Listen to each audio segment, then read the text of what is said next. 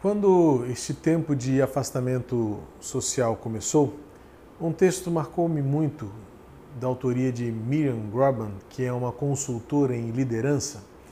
Ela afirmou a seguinte frase: A única certeza que temos é de que vivemos um tempo de incertezas.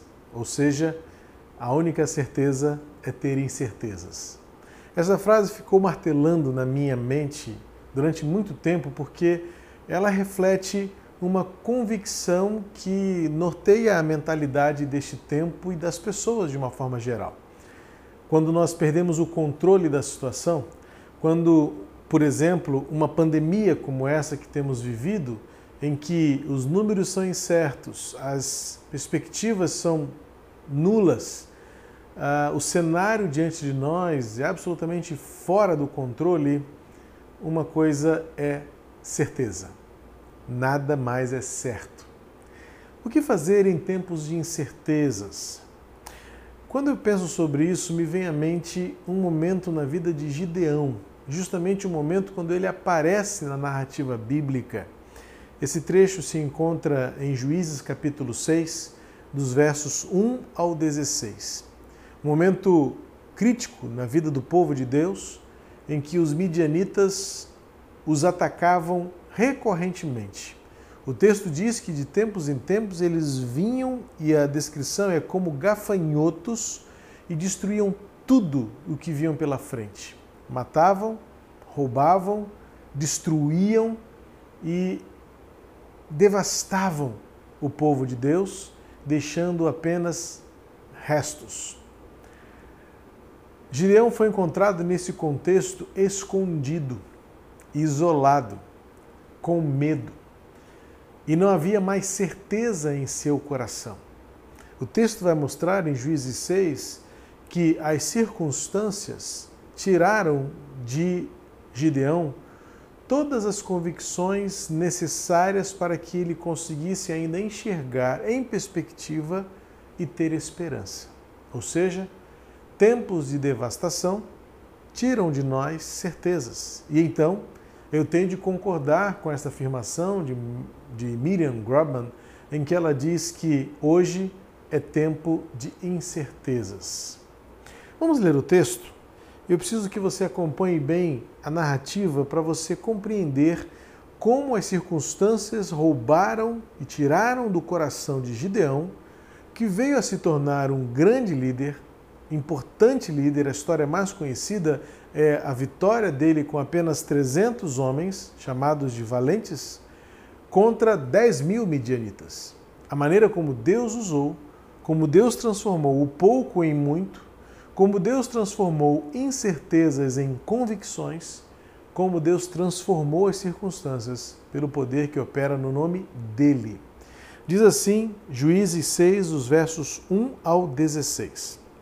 Os filhos de Israel fizeram o que era mal aos olhos do Senhor, e por isso o Senhor os entregou nas mãos dos midianitas durante sete anos. Os midianitas prevaleceram contra Israel.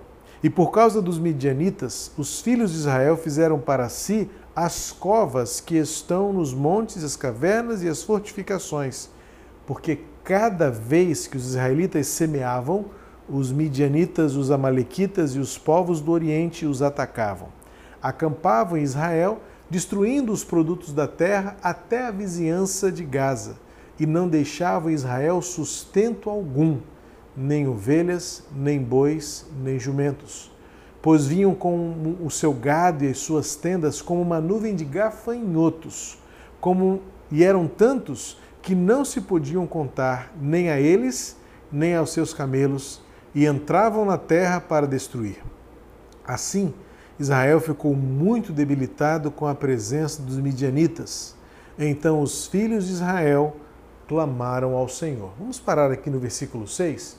Depois a gente retoma a leitura bíblica, até já extraindo dela ensinamentos práticos para a nossa vida em momentos de incertezas. Bom, uma coisa importante você destacar logo dos versículos 1 ao 6. Momentos de incertezas são fruto do nosso distanciamento de Deus. A gente tem falado muito de distanciamento social, onde precisamos ficar longe uns dos outros, mas paradoxalmente, este tempo tem sido um tempo tão precioso para nos aproximarmos mais de Deus, aprendermos mais de Deus, extrairmos o que de melhor é possível enquanto estamos afastados, desolados, algumas vezes até sentindo-nos perdidos, para ter uma proximidade com Deus. Você viu que o texto começa dizendo, no versículo 1, os filhos de Israel fizeram o que era mal aos olhos do Senhor. Eu não quero trabalhar aqui e não quero fazer uma leitura é, muito por esta ótica da causa e do efeito, porque muitas vezes nós não teremos explicações tão óbvias como esta, de que o que se vive, o que se colhe é porque nós semeamos.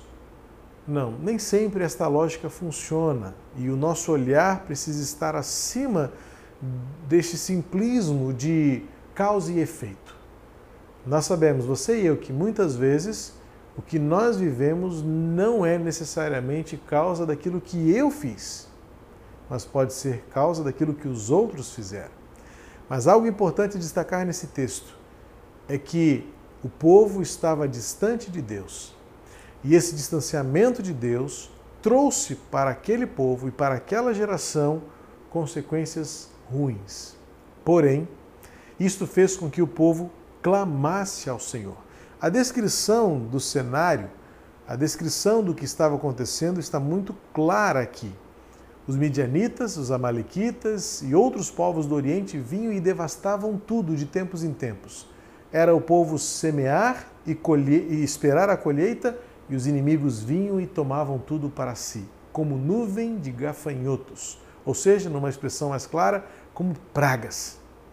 E aí o versículo 6 vai dizer: Então que os filhos ficaram, os filhos de Israel ficaram tão debilitados que passaram a clamar ao Senhor.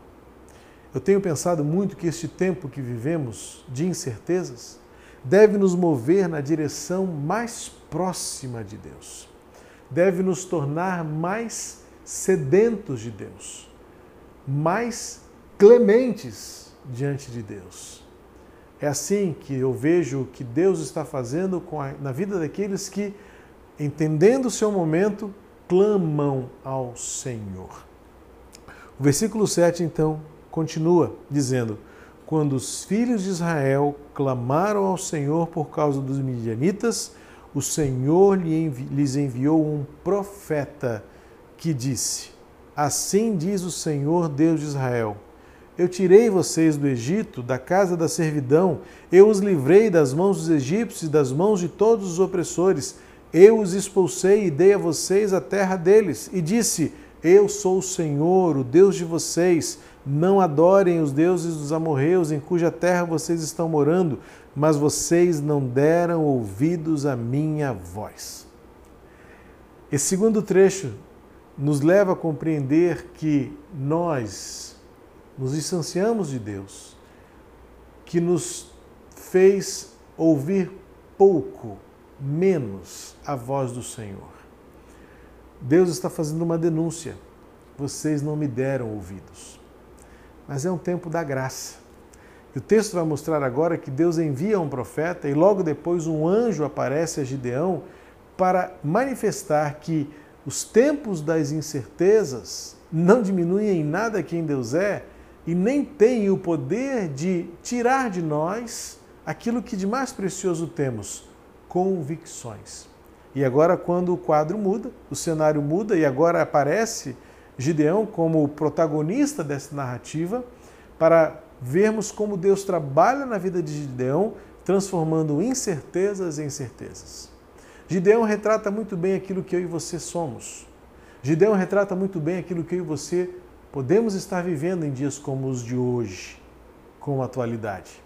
E diz assim o texto, a partir do versículo 11: Então o anjo do Senhor veio e sentou-se debaixo do carvalho que está em Ofra, que pertencia a Joás, da família de Abiezer. Gideão, filho de Joás, estava malhando trigo no lagar para pôr a salvo dos, midianitas. Então o anjo do Senhor lhe apareceu e lhe disse: O Senhor está com você, homem valente. Gideão respondeu: Ah, meu senhor, se o Senhor Deus está conosco, Por que nos aconteceu tudo isto? E onde estão todas as suas maravilhas que nossos pais nos contaram? Eles disseram: O Senhor nos tirou do Egito, porém agora o Senhor nos abandonou e nos entregou nas mãos dos midianitas. Então o Senhor se virou para Gideão e disse: Vá nessa força que você tem e livre Israel das mãos dos midianitas. Não é verdade que eu estou enviando você? Gideão respondeu: Ah, meu senhor, como livrarei Israel? Eis que a minha família é mais pobre em Manassés e eu sou o menor na casa de meu pai.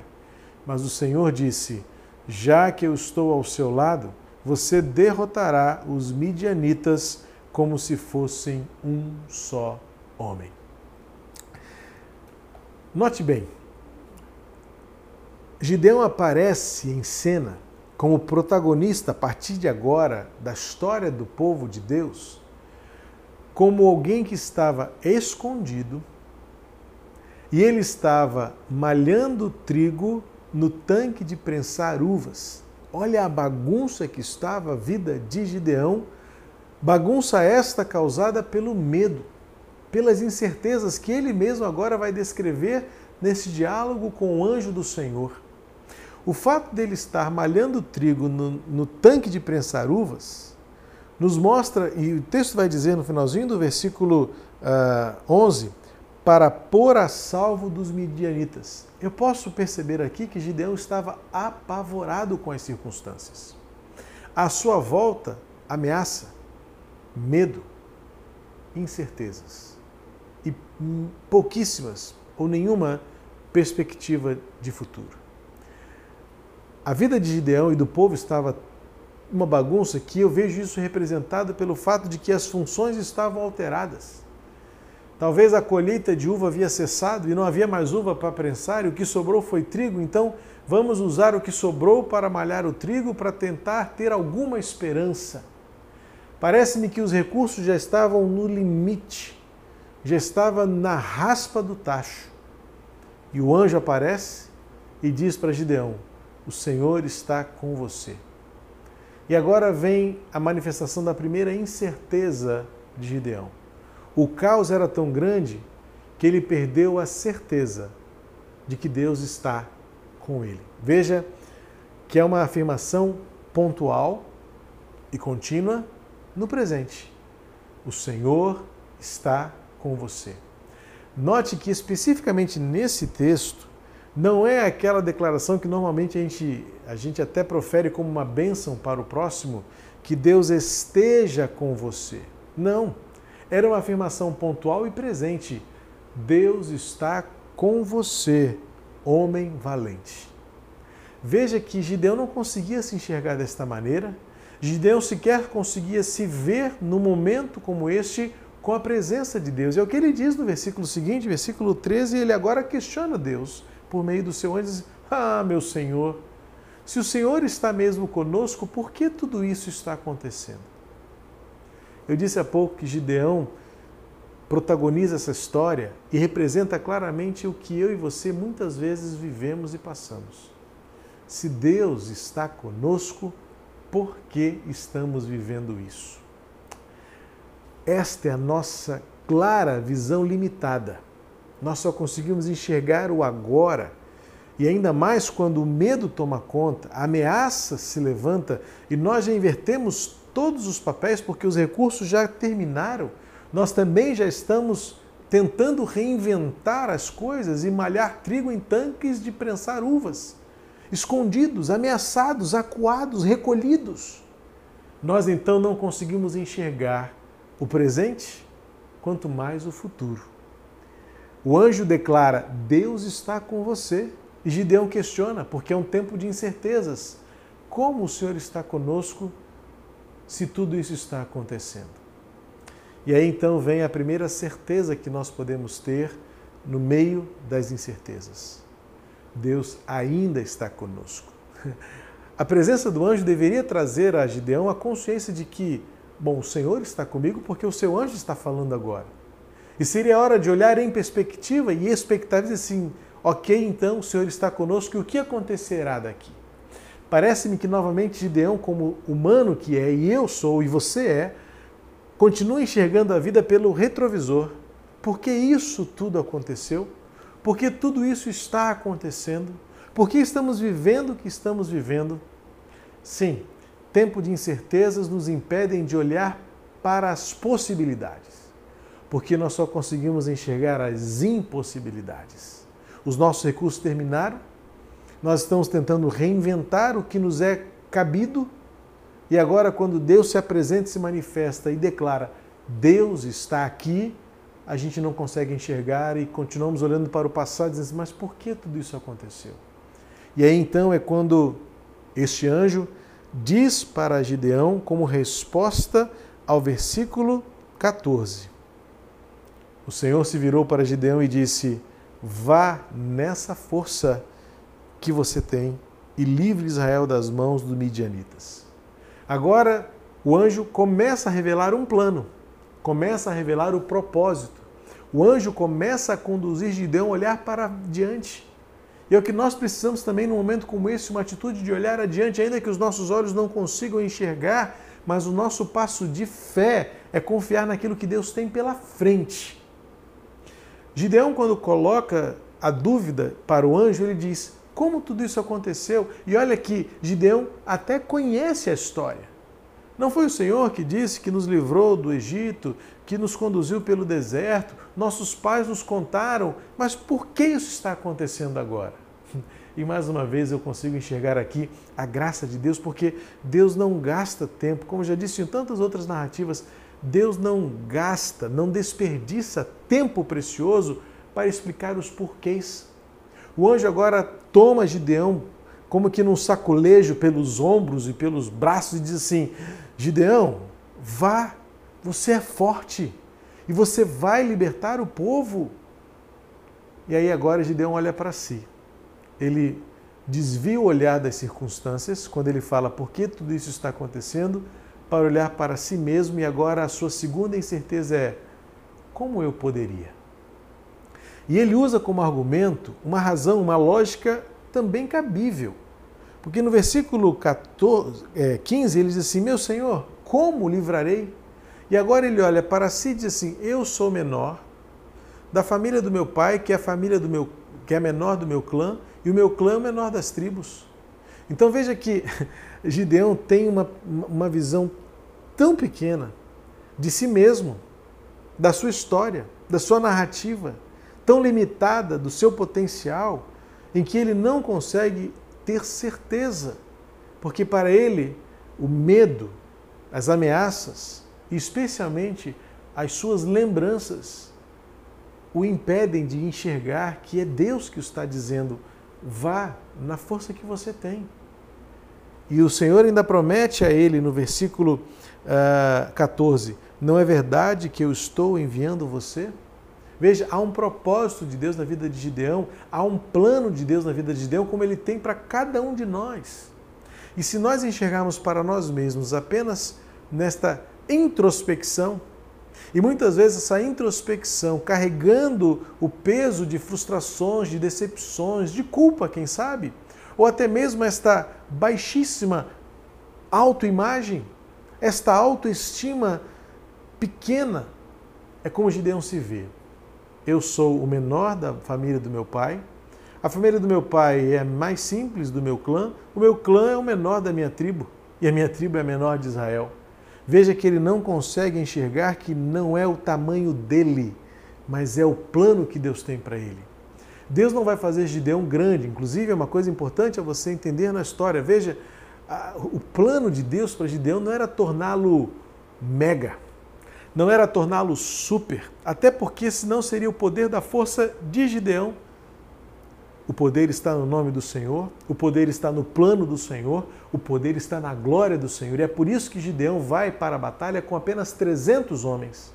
Porque se ele fosse com um exército tão grande, maior do que os 10 mil midianitas, ele diria assim: meu exército era forte, as minhas armas são poderosas. Não. É como o salmista disse: uns confiam em carros, outros em cavalos, e outros ainda em seus exércitos, em, suas, em sua eloquência, em seus recursos. E o salmista diz o que Gideão iria aprender: nós, porém, confiaremos no nome do Senhor.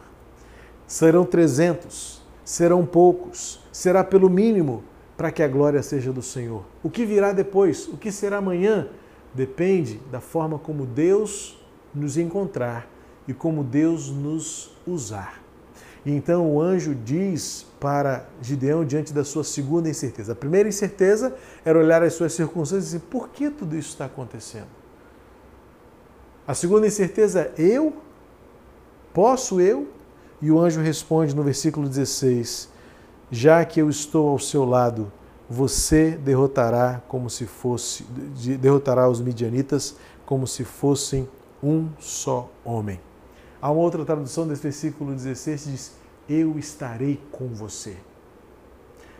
O tempo verbal aqui é o presente que olha para o futuro, é o presente que continua e vai adiante até o futuro. Por isso que numa tradução você vai encontrar a versão eu estarei com você e na versão que lemos aqui, Nova Almeida atualizada, diz já que eu estou com você. Ou seja, este já que é uma presença infalível, é uma presença que não abandona. Gideão estava se escondendo e Deus o encontra no esconderijo, naquele lugar, naquele tanque de prensar uvas. Gideão achou que ninguém o encontraria, mas Deus o encontrou. Deus o tirou das incertezas e colocou no lugar de certezas. Deus o tirou de um lugar de fraqueza e o colocou no lugar de força, não nos seus próprios braços, mas no nome, na presença e no poder que vem de Deus.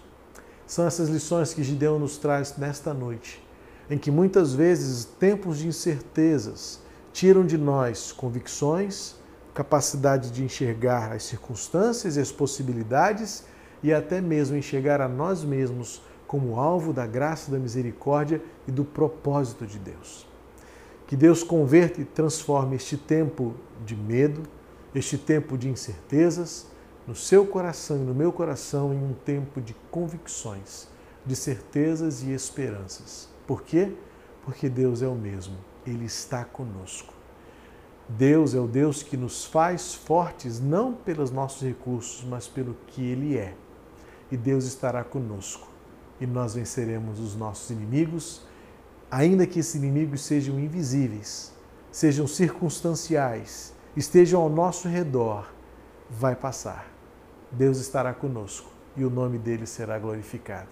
Mais uma vez, há de se dizer: não há Deus como Deus de Israel. São as convicções que devemos ter, as certezas que nos moverão em tempos de tantas incertezas que o Senhor nos use, que o Senhor nos envie e que todos olhem para nós e vejam que temos certeza de que a glória do Senhor se manifestará e o nome dele será honrado. Não é tempo de ter incertezas, é tempo de convicção, é tempo de esperança, é tempo de alegria, é tempo de vida. Deus abençoe a sua vida, em nome de Jesus.